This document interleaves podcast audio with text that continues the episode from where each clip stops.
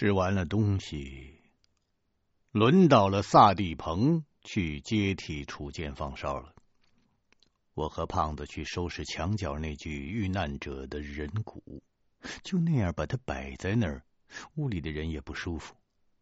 睡觉之前，先把这具人骨埋了比较好。现在这么恶劣的天气，不可能埋到外边，只能就地挖开沙子。挖了没几下，工兵铲就碰到了石头。我觉得有些奇怪，这屋子挺高的。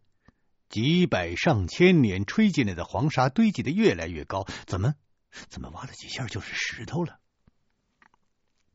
拨开沙土，那石头黑乎乎的，再往两侧挖，却没有石头。郝爱国等人见了也凑过来帮忙，一齐动手挖了半米多深，细细的黄沙中，竟然露出一个。黑色石像的人头，这人头足有常人的两个脑袋加起来那么大，眼睛是橄榄形，长长的，在脸部的五官中比例太大了，显得不协调。头顶没有冠帽，只挽了个平髻，表情非常的安详，没有明显的喜怒之色。既像是庙里供奉的神像，也像是一些大型陵寝山道上的石人。不过，从石像在这间大屋中的位置判断，是前者的可能性比较大。我点亮了一盏气灯，陈教授看了看，对郝爱国说：“哎，你看看这个石像，咱们是不是以前？”在哪儿见过呀？郝爱国戴上了近视镜，仔细的端详。啊啊！哎呀，还还真是的。新疆出土过一处千官坟，那个墓里也有和这一模一样的石人，眼睛非常突出，异于常人。这应该是叫巨铜石像，在新疆天山、阿勒泰、和田河流域以及蒙古草原的各地，都发现过这种巨铜石像。关于石像的由来，已不可考证了。曾经有学者指出，这应该是蒙古人崇拜的某个神灵。根据史册记载，忽必烈在西域沙漠中有一处秘密的行宫，称为香宫。最早，这种石人的雕像就供奉在香宫里面。后来又过了一些年，随着几座年代更为久远的古墓和遗迹被发现，也从中发现了巨铜石人像，这就推翻了香宫的假设。有人说这是古突厥人遗留下来的，到最后也没有个确切的说法，就成了考古史上众多的不解之谜中的一个。考古队中的几个学生从来没有见过巨铜石像，掏出笔来在本子上又记又画，商量着要把下面的沙子挖光。看着石人的全身。郝爱国给他们讲了一些相关的知识，说：“今天大伙儿都累了，先休息吧。明天等沙暴停了，咱们清理一下这大屋中的沙子，看有没有什么发现。”我换了个地方，挖开了黄沙，把那具遇难者的尸体给埋了。他身上没有任何能证明他身份和来历的东西，连个简易的墓碑都没法给他做。唉。好好在家待着多好啊！上沙漠里折腾什么？就在这儿安息吧。我看了看表，已经是傍晚时分了。外边的黑沙暴依然未停，反而越来越猛，说不定还会刮上整整的一夜。除了放哨的萨地鹏，其余的人。都用细沙子揉了揉脚，躺进睡袋里休息了。这是跟安利满学的，在沙漠里水是金子，洗脚只能用细沙子了。我找到在房顶破洞下的萨蒂蓬，让他先去睡一会儿，我来替他放哨。我坐在墙角，把运动气步枪抱在怀里，以防突然有野兽窜进来伤人。一边抽烟，一边听着外边的风声。一想到陈教授他们还要接着往沙漠深处走，就让人头疼。谁知道那黑沙漠的深处潜藏着多少危险和陷阱啊！今天遇到这样的大沙暴，而队员们没有出现伤亡，这绝对可以算是奇迹了。我想得出了神，一支接一支的吸着烟，也不知过了多久。外边的天已经黑了，风声还是那么大，像是无数的魔鬼在嚎哭。不时有沙子落进屋顶的窟窿。这风要是再不停啊，怕是前边的破城墙就要被沙子吞没了。这个时候，我发现雪莉杨醒了。他见我坐在墙角放哨，就走过来。看他那意思是想跟我说话。平时我很少跟他交谈，主要是因为他跟胖子两个人不太对付，互相看着都不顺眼，所以除了必要的交流，我们不怎么跟他说话。哎，说呛了啊！他要是扣我们点钱。那那不是也够我们受的吗？出于礼貌，我跟他打了个招呼。雪莉杨走过来问：“胡先生，你也去睡会儿吧？啊，我替你。两个小时。”我说：“不用了，等会儿我叫胖子替我的岗。”我让他再去接着休息。雪地杨却坐在了我的对面，跟我有一搭无一搭的聊起来了。有一件事我一直想问他：为什么非要找那座古城呢？也许那座城市早已经消失了，这么多年从来没有人见过。他父亲和那几位探险家未必是死在那座古城啊！在沙漠中，什么危险都可能遇到。想找到那些迷路的遇难者的遗体，那可真是太难了。而且这片黑沙漠里还存在着很多解不开的疑团。我曾经看过一些小报，上面说有三个探险家也是来这儿探险，后来失踪了。隔了很久以后，人们在沙漠的边缘找到了他们的尸体。这三个人都是脱水死亡的。奇怪的是，他们的水壶里还装着多半壶的饮用水。类似的事情数不胜数。我们人类。对沙漠的了解太少了。沙漠中的动植物种类很多，有些属于未经发现的物种。咱们尽力找也就是了。就算找不着，也不用太过自责。雪莉杨点了点头，他说：“霍先生，你说的很有道理。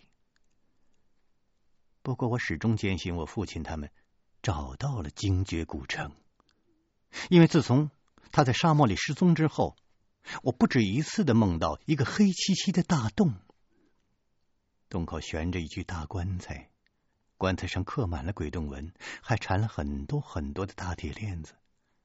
棺材上面还趴着一个巨大的东西，但是我看不清他们是什么。每次都是极力想看清楚那棺材上面究竟是什么。可是，一到那个时候，我的梦就醒。这半年多以来，我几乎每一晚都梦到同样的情景。我相信这是我父亲给我托的梦。那棺木一定是精绝女王的。我心里想，这这咱咱美国人也这么迷信呢？还还还还还信托梦的事儿？但是看着雪莉杨神色郑重，也不敢说出反驳他的话来，只是安慰了他几句，岔开了话题，问他那精绝国究竟是怎么回事？雪莉杨说。我父亲和陈教授是多年的好朋友，他们年轻的时候是同学，都很痴迷西域的古文化。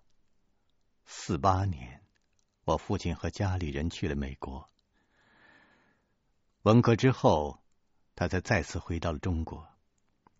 他在美国的时候，曾经买下了一批文物，都是十九世纪早期欧洲探险家们在新疆沙漠里挖掘出来的珍贵文物。那些欧洲探险家曾在尼亚绿洲附近发现了一处古城的遗迹。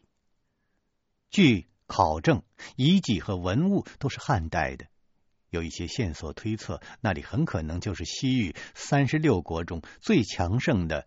精绝国的遗迹，而我父亲和陈教授经过多年的研究，推断尼雅遗迹只不过是精绝国的一个附属城，真正的精绝主城应该在尼亚的北面，资都暗河的下游。我父亲就是希望在有生之年亲自找到精绝古城的遗迹，他才冒险组织探险队。进入沙漠的。关于这个曾经无比辉煌的古城，现存的记载并不多。精绝国是当时西域各小国联盟的首领，那些小国家现在看也不过是贸易线路上自然形成的大小不一的若干城市。一个小城也与一国自居，而这些小国中最强大的就是精绝，精绝人。以鬼洞族为主，还混杂了少数其他民族。精绝国最后一任女王死亡之后，这个城市就在沙海中消失了。是毁于自然灾难，还是毁于战争，都无从得知了。就像是这个国家根本不曾存在过一样。但是，直到第二次世界大战的前夕，有一位英国探险家，他带领探险队进入了塔克拉玛干。去探险，最后只有他一个人活着走出来。他的神智已经彻底的丧失了，但是相机里的几张照片和日记本却证实了精绝古城的存在。后来也有人曾经想按这条路线去寻找，可是随后就爆发了二战，直到最近这三四年。各个探险队才有机会进入沙漠寻找宝藏和遗迹。雪莉杨取出了一个小包给我看，我接过来打开，里面是一张发黄的黑白的老照片和一本写满了英文的古旧的日记簿。照片的画面非常的模糊。隐隐约约的，还可以辨别出拍摄的是一座在沙漠中的城市，中间立着一座塔，细节几乎都看不清楚。我问雪莉杨：“这难道就是？”雪莉杨说：“是的，这是我父亲从英国买回来的。”这就是那位曾经亲自到过精绝古城的探险家瓦特先生的日记和照片，这也给了我们一些线索。不过日记中只写到他们在资都暗河的下游见到了一座庞大的古城，准备早上进去探险，之后就没有了。不知道他们在古城的遗迹中遇到了什么事情，为什么最后仅剩下一个神智失常的人？幸存了下来。我跟他聊着聊着，无意中发现，在被屋中气灯照亮的墙角处，那尊被挖出来一个大脑袋的巨铜石人像的眼睛，好像动了一下。我一两天没合眼了，莫非我眼睛看花了？吊在房梁上的气灯被灌进破屋的狂风吹得摇曳不定，光线闪烁，映得破屋中忽明忽暗。漆黑的石人好像一个被活埋的死人，只露出了头部，下面埋在黄沙里边。走到近处一看，原来在石人的眼睛上趴着一只大蚂蚁，有一个指关节那么大，身体乌黑，尾巴呈血红色，被气灯的光线一晃，就闪出一丝微弱的光芒。从远处看，就如同石人的眼睛在闪光。我见是只蚂蚁，就顺手一弹，把它弹在地上，踩上一脚。耳中只听嘎巴一声轻响，踩了个稀烂。稍稍觉得古怪的是，这只大蚂蚁的身体比起普通的蚂蚁可硬多了。我看了看四周，破屋里到处漏风。不知道这只蚂蚁是从哪儿爬进来的。薛立阳走过来问我是怎么回事，我说没什么，就是有只蚂蚁让我踩死了。我把正在熟睡的胖子叫起来，让他去放哨，然后往火堆里添了一些固体燃料，让火烧得更旺，把气灯熄了，便钻进睡袋里睡觉。身体疲倦，很快就睡着了。醒过来的时候，已经是第二天的上午九点多了。身边的风暴刮了整整的一夜，呜字未停，只是比先前的风力小了很多了。这场魔鬼般的沙暴终于要结束了。古城遗迹又有了一大截儿陷入了黄沙。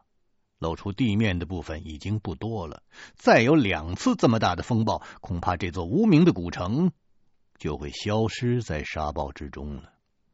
不过，即使全被黄沙埋住，也不意味着是永远被掩埋。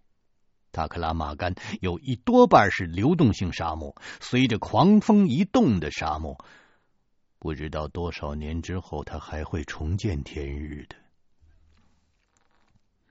郝爱国正在指挥学生们挖掘着墙角那尊石人，已经挖到了石人的大腿。大伙儿都围着观看，只有安利满趁风势减弱出去照看躲在城墙下边的骆驼。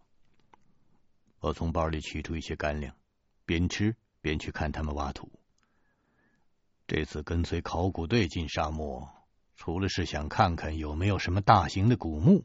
也是想和这些专家学者们学一些考古方面的经验。他们怕损坏石人身上的雕刻，只用工兵铲挖开周围的沙子，然后用平铲和刷子一点一点的清理，挖开一部分，清理一部分，同时还要做各种记录。陈教授见我醒了，就对我点了点头，打了个招呼。看来他的身体已经没问题了。他告诉我，现在这次就是让学生们练练手，增加一些实习的经验。理论知识的学习虽然重要，但是考古这行现场实习那同样是非常重要的。在现场多看、多接触、多动手，才能有直观的感受。结合起理论来，那就会快得很多了。没过多一会儿。学生们就清理到了石像的底座。我是头一次见这种巨铜石人像的。这个石像身穿胡服，双臂下垂，身体上雕刻了很多的花纹，似乎是某种密宗经文。据陈教授说，这些文字始终没有被破解。不过，随着最近几年考古研究领域的拓展，专家们认为这应该是某种符号或者是暗号，记载了一些远古宗教方面的信息。至于为什么会把这些符号雕刻在石人的身上，也许是和祭祀有关。但是相关的文献、壁画、历史记录等资料完全没有。到现在，这些也不过就是推测。这个时候，安利满冒着风沙从屋顶的破洞中跳了回来，告诉众人：“沙暴很快就过去了，用不了半个小时，天就会放晴了。全凭真主保佑，沙子已经快吞没外边的城墙了。如果再多刮两个小时，咱们今天就要被活埋在这儿了。”本来众人还有些担心。虽然见风势小了，却不知道什么时候能够停。有了安利满这番话，就彻底的把悬着的心放下了。学生们专心的听着陈教授讲课。我在火堆上煮了一壶茶，准备让大家喝完了就动身上路。茶刚刚煮沸。围着巨铜石人像的几个人突然齐声尖叫，都向后跳了开来。有人喊：“啊，怎怎么怎么这么多大蚂蚁呀？”有的人喊：“哎呦，哎呦，这边也有！”我急忙去看，只见石人脚下的沙土隆起了一个大包，就像喷泉一样，涌出无数只的大蚂蚁。有人用铲子去拍，一下就拍死上百只，但是同时又从沙子里冒出了上千只，密密麻麻的，瞧得人头皮发紧。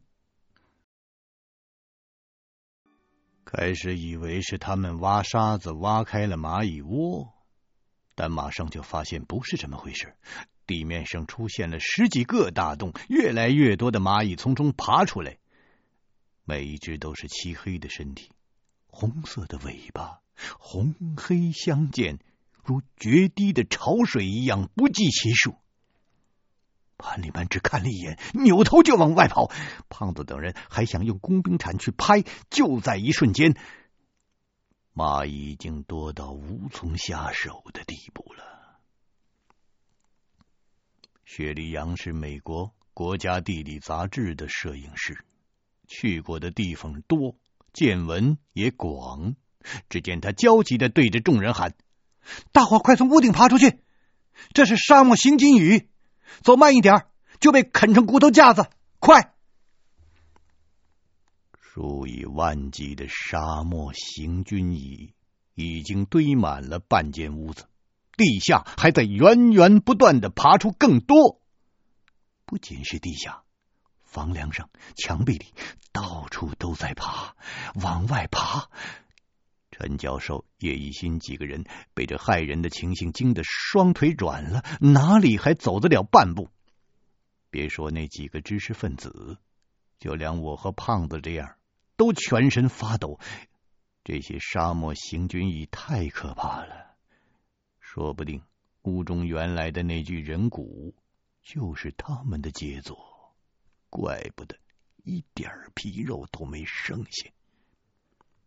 我努力的让自己冷静下来，一看周围的人，发现安利满这个老家伙又是自己顾自己先逃出去了。这个老油条，他看见危险就跑，他昨天还信誓旦旦的要和我们同甘共苦呢。看着。工兵铲的拍打已经阻止不住潮水一般的沙漠行军蚁，我一脚踢翻了正在煮茶的火堆，把半铁罐子的固体燃料全倒了出去，在屋中形成了一道火墙。碰到火墙的蚁群立刻就被烧焦了，稍稍挡住了沙漠行军蚁的前进的势头。这些沙漠行军蚁的数目太多了。而且他们毫不迟疑的冲向火墙，他们想利用数量把火焰压灭了。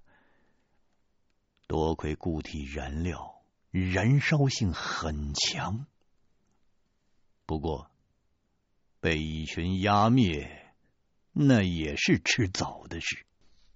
利用这点时间，我们拿上能拿的行军装备，连拉带拽都出了破屋。外面的风沙已经很小了，只见数百只黄羊、野骆驼、沙狼、沙鼠在古城的废墟中乱窜。不仅是我们刚才所在的大屋，很多的地方都冒出了一片片的沙漠行军蚁。有些动物稍微跑得慢了，立刻就被沙漠行军蚁覆盖了。沙漠行军蚁的口中含有大量的蚁酸，成千上万只一起咬噬，那就是大象都承受不住的。一些沙狼、黄羊纷纷倒地。沙漠行军蚁过后，他们就剩下了一堆白骨。这城中的沙漠行军蚁的数量何止千万，仿佛整个古城就是一个巨大的蚁巢。我们被困在屋顶上，只能挥动工兵铲，把爬上来的行军蚁扫落。远处的城墙下。安利满正在忙着解开拴住骆驼的绳索，我把步枪扔给了胖子，打他帽子。胖子举起了步枪，毫不迟疑的对准安利满扣动了扳机，砰！安利满的皮帽子被子弹击飞了，吓得他一缩脖子，回过头来看着屋顶上的人。我对他大喊：“老头，你要是再跑，第二枪就打你的屁股！”安利满连连摆手，他示意不跑了。但是屋下已经布满了沙漠行军蚁，我们暂时下不去，在屋顶上也不是办法。正没理会处，却见一堵破墙轰然倒塌，一只羔羊般的大蚂蚁从里面爬出来。这是一只蚁后，它身上长着六对透明的大翅膀，可能是由于沙暴的袭击惊动了藏在蚁穴深处的蚁后，它正准备迁移。见了蚁后这等声势，考古队员们人人脸上变色。雪莉杨叫道：“擒贼先擒王，开枪干掉他！”胖子拍了拍手中的运动气步枪，急得直跺脚。这这这枪口口径太小，他妈的打不动啊！话虽这么说，胖子还是开了枪，把枪膛中剩余的子弹全都射向了蚁后。我摘下了挡风沙用的围巾，把剩下的固体燃料全用围巾包起来，掏出打火机，点燃了围巾的一角，当做了燃烧弹，从屋顶上砸向下面的蚁后。这招竟然收到了奇效，火借风势，把那巨大的蚁后身体包围。蚁后吃痛，挣扎着在沙子上滚动，越滚火烧得越大。这种压缩燃料，只要一点就能燃烧十几分钟，何况这多半桶，足有一公斤左右。火越烧越大。四周的沙漠行军蚁都扎了营，奋不顾身的冲向了蚁后，希望凭借着数量将火焰扑灭。我见机会来了，对大伙一招手，我拎着工兵铲，当先跳下了破屋，把零散的沙漠行军蚁驱散。大个子楚健背了陈教授，郝爱国、叶一新等人互相搀扶着。胖子断后，一行人。都从突破口冲了出去。这个时候，安利满已经把受到惊吓的骆驼群控制住了，大家伙都爬上了骆驼，催动骆驼向城外边跑。身边不时有各种野兽窜过，平时碰上都是你死我活的，这个时候谁都顾不上谁了。全都拼了命的奔逃。驼队奔出了数百米，我回头看，古城破败的遗迹已经看不见了，无数的沙漠行军蚁。翻翻滚滚的，就像开了锅的红黑色的海水一样沸腾着，从地下蜂拥而出。不过，只要没被这大雨群包围，就没有危险。安利满解释说，他是想先出去解开拴骆驼的绳子。要不让蚁群把骆驼们啃成了骨头，咱们想跑都跑不掉了。他并不是自己先逃命。胖子不信，用大拇指指着背上的步枪说：“你，你甭跟我说哦，以后你要解释，就跟这根枪解释。”安利满的理由似乎很充分，也不能认定。他就是抛下众人，要独自逃跑。以后在沙漠里还有很多地方离不开他，我不愿意就此跟他闹翻，于是我拦住了胖子，不让他继续说了。我对安利满说：“咱们在沙漠中一同见到了吉祥的白乐头，又逃脱了沙漠行军蚁的围攻。我想，这都是胡大的旨意。”他老人家认为咱们就是兄弟，都是虔诚的信徒，所以我们都相信你。背叛朋友和兄弟的人，我想胡大会惩罚他的。安利满连声称是。赞美二老，胡大是唯一的真神，咱们嘛，啊，都是顶好顶好的朋友和兄弟们啊。真主是一定会保佑咱们的吗？这场不大不小、有惊无险的插曲，就算是结束了。谁知道过了西夜古城，沙海深处，还有什么麻烦在等待着我们呢？哎呀！我还是得想办法劝陈教授他们回去。我们离西叶古城的遗迹还有不到半天的路程，风已经停了，火球一样的太阳悬挂在半空。在沙漠里行军，最重要的就是保持自身足够的水分。白天赶路本来就是大忌，但是我们的水还很充足，到了西叶城就可以补充清水了，所以就顶着似火的骄阳，在沙漠中前进。白天的沙漠另有一番景色，在上古时代。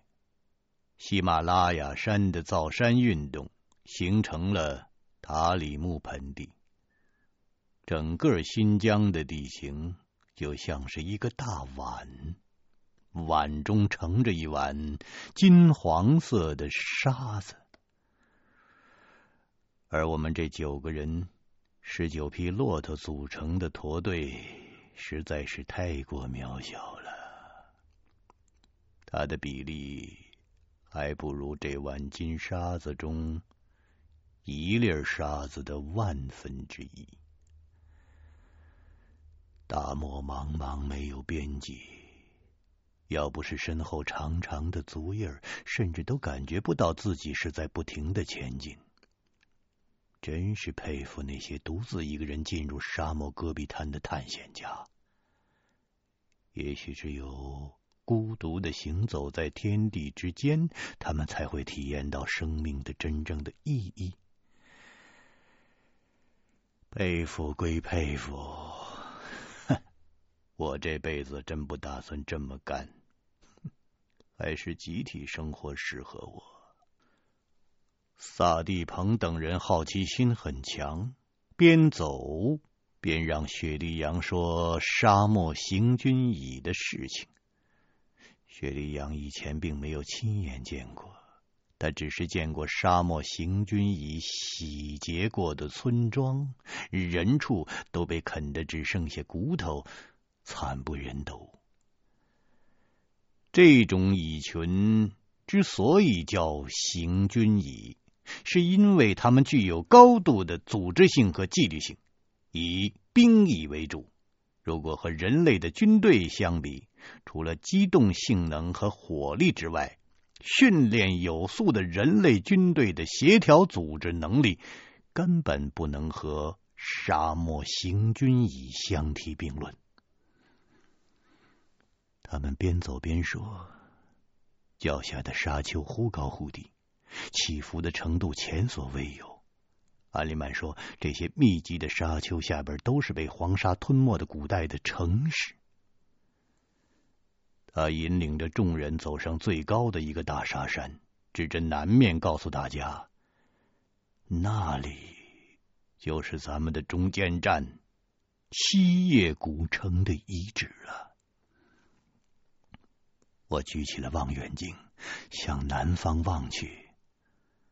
沙漠腹地的一片绿洲，尽收眼底。沙漠中的绿洲，就像是装点在黄金盘子上的绿宝石。远远看去，一座黑色的城池遗址耸立其中。西野城的遗址保存得相当好。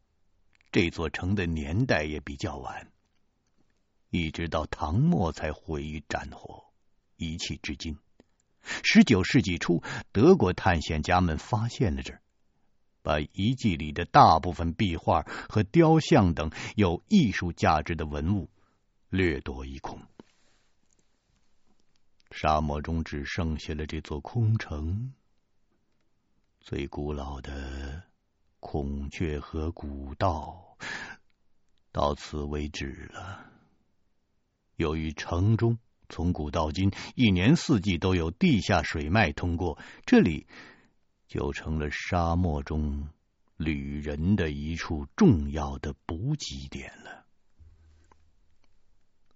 驼队下了大沙山，向着绿洲前进。安利满和我商量。到了西叶城，多歇两天再进黑沙漠。进去了就不容易回头了。这些天，骆驼们受了惊吓，又驮着大批的物资，非得好好的养足了脚力，才能再次出发。此言正合我意啊！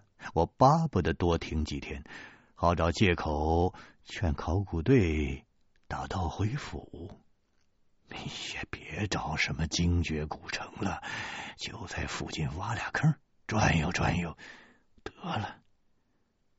最近我越来越觉得力不从心了，再再再往沙漠深处走啊，早晚得出大事啊！到那个时候，那恐怕就不会像先前几次那么幸运了。我放慢了骆驼的脚步，跟陈教授并继而行。我对他说：“教授啊，咱们进了西叶城，休息个三天五六天再出发，怎么样啊？”安利满说呀：“说这个骆驼们都给累坏了，要不让他们歇够了。”啊，咱们就只能走着走了，就得改开十一号了。陈教授听得不解：“什么十一号啊？怎么怎么开呀？您怎么连十一号都不知道啊？就是拿两条腿走路啊！啊，这不就是十一号吗？”哈哈哈哈哈！陈教授大笑：“胡老弟呀，你呀，哪来这么多新鲜词儿啊？真有意思。哎呀，好吧，咱们就在这边好好的休整几天啊。我也正想好好的考察考察这座名城遗迹呢。”在沙山上，看离绿洲不远，却足足走了三个小时才到。城墙是用黑色的石头砌成的，有些地方已经塌陷风化了，损毁的十分严重。只有当中的主城造的颇为坚固，还依稀可见当年的辉煌的气象。一些油井工人、探险队、地质勘探队路过此处，都是在主城中留宿，用石头把门挡住，就不用担心狼群的袭击了。自从七十年代中期，内蒙、新疆、西藏都开展了轰轰烈烈的打狼活动，大规模的狼群已经完全绝迹了。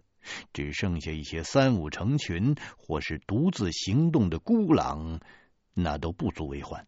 何况我们人多，又带着枪，自然不用担心有狼。这个时候正值风季，这里除了我们，再也没有别的人来，便在主城中找了一间宽阔的屋子，点燃了萤火，吃饭煮茶。我和安利曼两个人找到了城中的古井，据说几千年来这口井就没有干过。安利曼说这是胡大的神迹，我对此不置可否，用皮桶打上了一桶井水。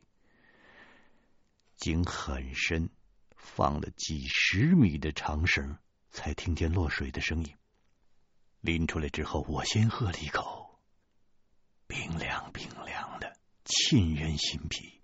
在沙漠中被毒太阳晒的火气顿时消失，心里头真有说不出来的舒服和受用。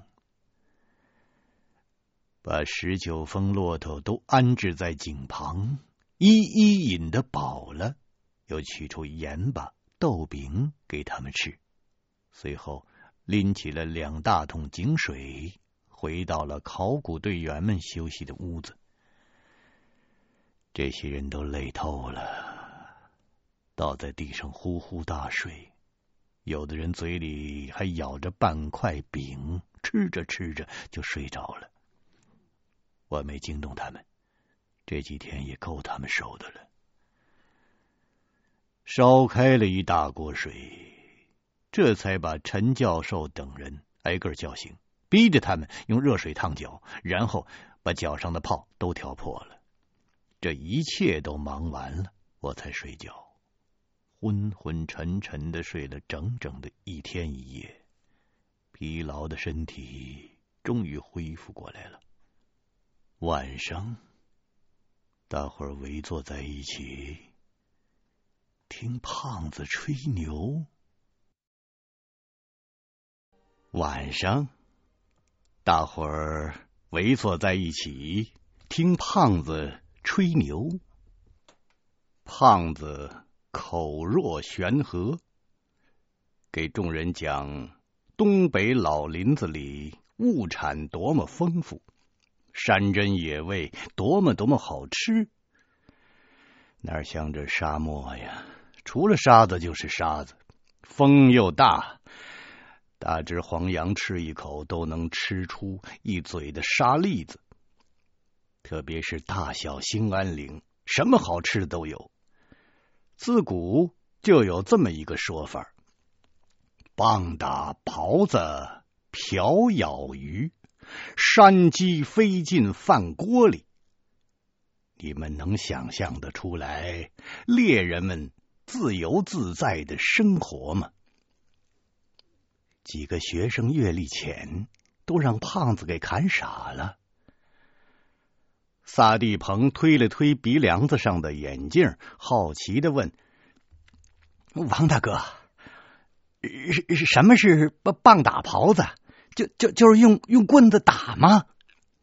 胖子说：“眼镜儿，看你挺好学，又告诉告诉你，就是说呀，你走在大山里头啊，你拿着根棍子，你随手这么一抡，你就能砸死一只狍子。哎。”在河里头用瓢，你瞎捞，你都能捞到大肥鱼。这就是说，物产丰富。雪莉杨哼了一声，对胖子所言不屑一顾。沙漠也有沙漠的好处啊。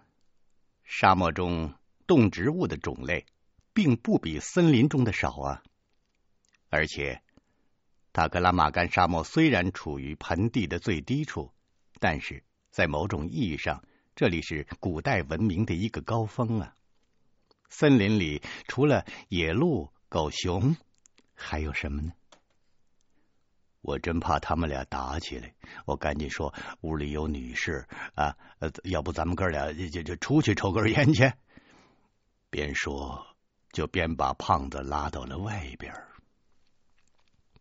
天上明月如画，繁星似锦，照得大地一片银光。我给胖子点上了一根烟，我劝他多让着点儿啊。胖子说：“我当然不能跟他一般见识，他美国人不懂事儿，咱不能不懂啊。何况他又是个女流之辈，哼，要是男的呀。”早把他脑袋拧起来当球踢！我笑着说：“ 没错，没错，你你是什么人呢？啊，你您撒泡尿都能把杨辉地给滋出个大坑，您呐可得啊务必大人有大量啊，可可别把那位小姐的脑袋拧下来，要不咱那工钱找谁要去啊？两万美子。”那不是小数目啊！说笑了几句，我抬头吐了个烟圈。只见天空中巨门星、左福星、右弼星三星闪耀，排列成一个正三角。中心太阳星、太阴星并现。啊，好一组干甲金吉星啊！以前从来没有仔细研究过天星风水，只是为了到考古队混些钱，才硬着头皮看了若干遍。此时一看，风水秘术中“天”字卷的内容，马上就在脑海里浮现出来了。我连忙跑回屋，拿了罗盘，又登上了城楼的顶端，对照天空的星宿。这处吉星笼罩之地，就在城中的古井处。这是我第一次实践天星风水，心里没底儿。不过多半不会看错。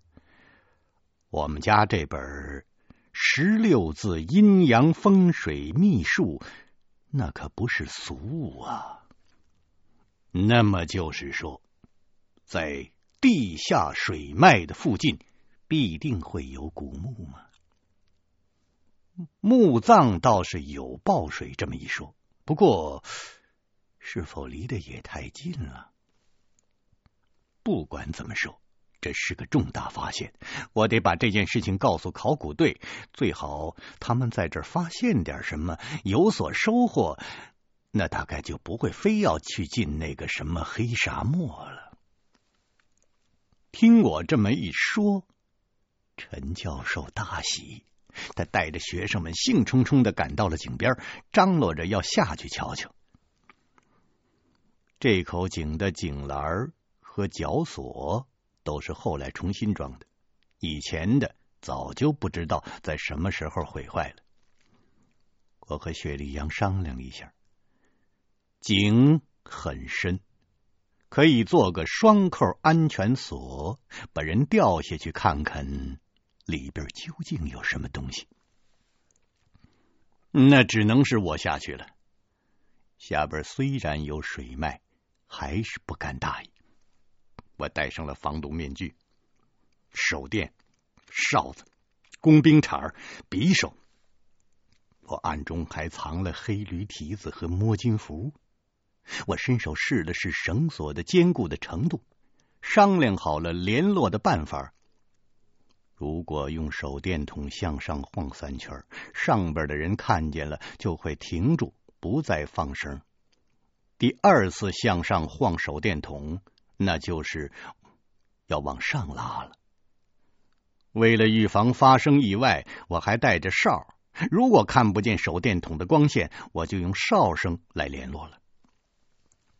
这个时候正是晚上。除了手电筒的光线，四周全是一团漆黑，抬头看不清楚井口的所在。越降越深，沙漠的夜晚气温很低，再加上井中的湿度很大，让人感觉从骨子里头往外冷。井壁溜滑溜滑的难以落脚。据说这口古井的年代。比西叶城还要久远的多，是先有这口井，才有的西叶城。这个时候，忽然有一阵凉风吹过来，我急忙用手电筒去照，见那井壁上有一道石门。我对准了头顶，又吹哨，又晃手电筒。这儿离井口还不算远。只有十五六米深，只要大声说话，上边的人就能听见。他们接到了信号，马上停止再放绳子。我刚好就悬在石门靠下一点的地方。冷风就是从这个石门的缝隙中吹出来的。我用手一推，我感觉这石门很厚。没有石锁、石栓，缝隙虽然大，然而却推不动，需要撬棍才能打开。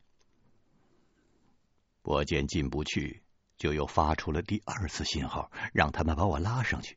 我把井下的情况详细的说了一遍。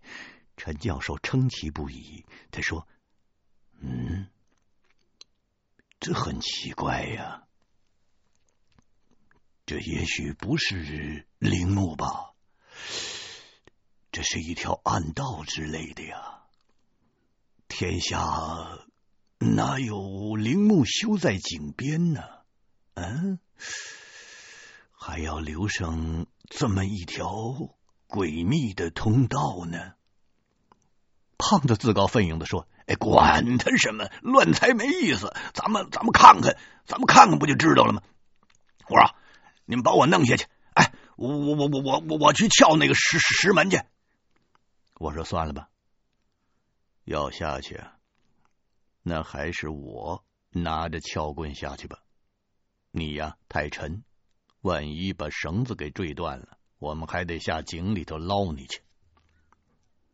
这次我们做了一条绳梯，这样在石门打开之后，谁想下去就可以从绳梯爬下去。最后决定下去的人有陈教授、雪莉杨、萨蒂鹏和我四个人，胖子等人留在上面。依然是我先下去，用撬棍撬动石门。看来这道门以前经常开闭，要不然不会有这么大的缝隙。不过最近几百年可能没有开启过。在绳梯上使不上劲儿，为了开这道门，着实费了一番力气。石门后边是砖石结构的甬道，宽敞工整，里面黑漆漆的，深不可测。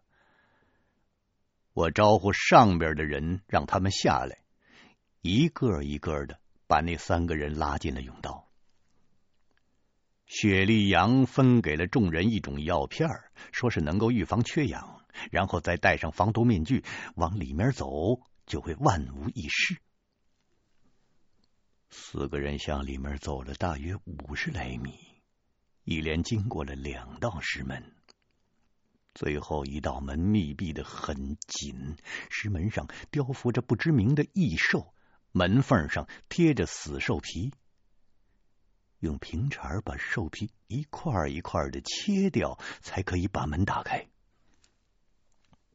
走到了尽头，就进入了一间宽敞干燥的石室，长宽差不多都是六七十米，高三米。四个人站在里面，一点都不显得局促和拥挤。这个空间虽然宽敞，气氛却绝不轻松。地上是累累的白骨啊。都找不到能够下脚的地方。看那些骨头都是动物的，极其松散，一踩就碎。四周立着几十根木头柱子，上边绑着一具具风干的人类的尸骨。看体型，那全都是壮年男子。我和陈教授、雪莉杨三个人都久经历练了。但是也觉得这个地方十分的诡秘。只有萨蒂鹏见到这么多的干尸，吓得连话都说不出来了。教授走到哪儿，他就跟到哪儿，一步都不敢远离。雪莉杨看了看那些干尸，他说：“真惨呐，都是殉葬的奴隶或者是囚徒之类的人吧，实在太野蛮了。”陈教授对众人说：“看来这里是一间举行祭祀的重要死者的所在。这是古时候估摸的风俗。这些个人都是罪犯，绑在沙漠中活活的渴死，被完全风干之后才摆到这里。”然后宰杀动物的鲜血淋到这些干尸的身上，咱们找一找看。我觉得这里边应该有一间墓室的。我们转了一圈，四处查看，四面都是石壁，敲击了几下，显然都是实心的，后面不会有什么别的空间。还是雪莉杨细心细，他发现石室的地板有问题。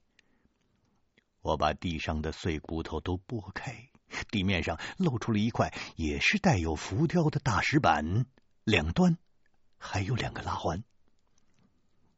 我招呼萨蒂彭帮我把石板拉起来，见他全身都抖成了一团，我忍不住好笑，便让他顺着原路回去，免得他在这儿吓得尿裤子，顺便把郝爱国换下来，他一定。对这诡异的墓穴感兴趣。萨蒂彭像是得了大赦似的，他匆匆忙忙的跑回去。陈教授又好气又好笑：“嘿，这个孩子胆子太小啊，不是干考古的材料。”我和薛立阳合力拉开地上的石板，随后扔进去一支冷烟花，把下面照得通明。只见地面下是一间和上面差不多大的墓室，中间摆放着一口四方形的棺木。说是棺材，但是和内地的差别也太大了一点儿。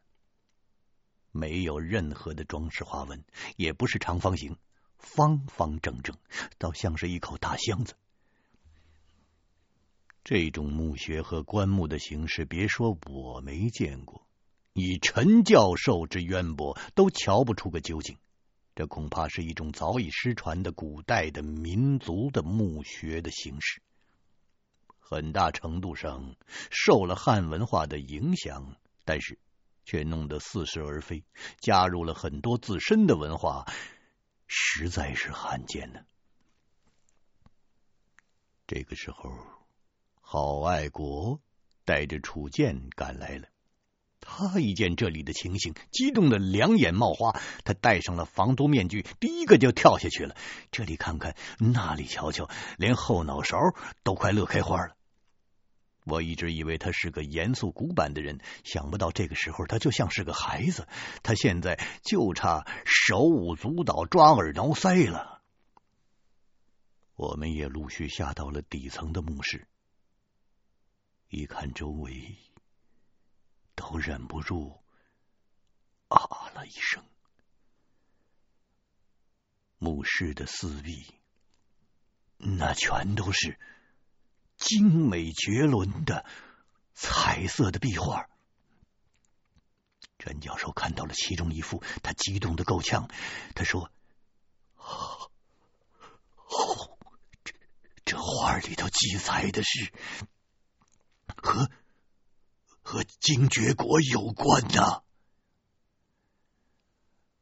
我最想看的东西，倒是值钱的陪葬品。这口棺材不小，说不定里边有什么好东西呢。虽然当着教授他们不能拿走，但是也能开开眼呐。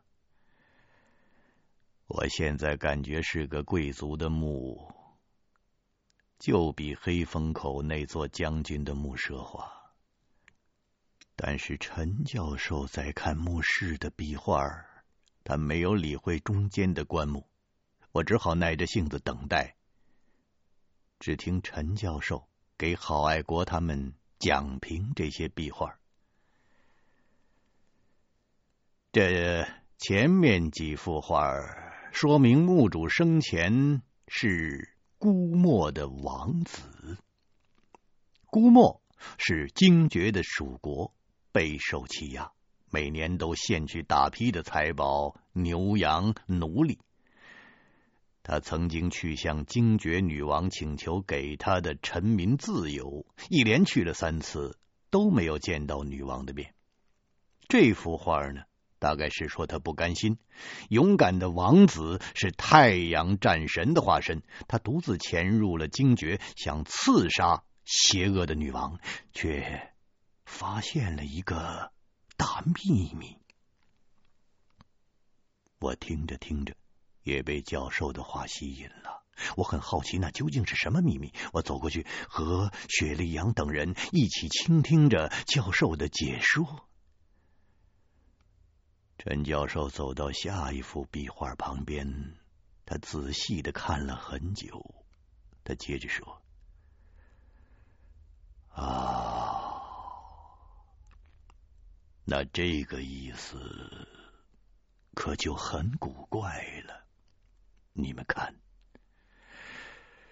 这画上的王子躲在角落里窥探。”精绝女王的脸在所有的壁画中都是蒙着面纱。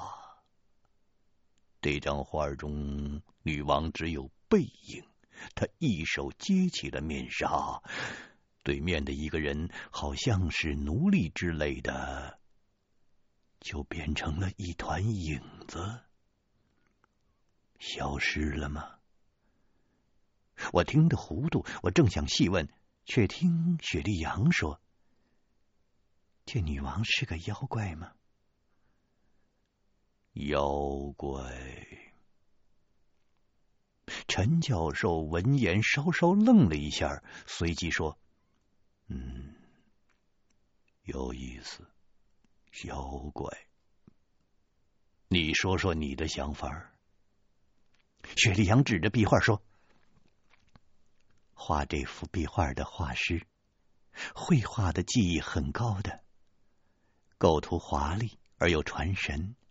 叙述的是姑墨国王子生平的重大事迹，虽然没有文字的注释，但是特征非常鲜明。我一边听雪莉杨对壁画的解析，一边仔细的观看，确实如他所言。壁画中的人物、服饰、建筑、神态都惟妙惟肖，如果对西域文化有所了解，可以通过画中的这些信息，大致掌握画中所记录的事件的背景。只听雪莉杨继续说：“教授，您刚才所说的这幅壁画，是所有壁画中最难理解的一幅了。画中女王揭开了始终罩在脸上的面纱，她对面的一个人物就变成了虚线。这所有的壁画中的人物都是写实的，唯独见到精绝女王正脸的人。”就变成了虚线，他只画了一个隐隐约约的轮廓。从这个仅有的轮廓上，我们看不出这个人物的身份，只能够推测这个虚线的人物是个奴隶或者是刺客之类的人，也就是女王想要除掉的一个敌人。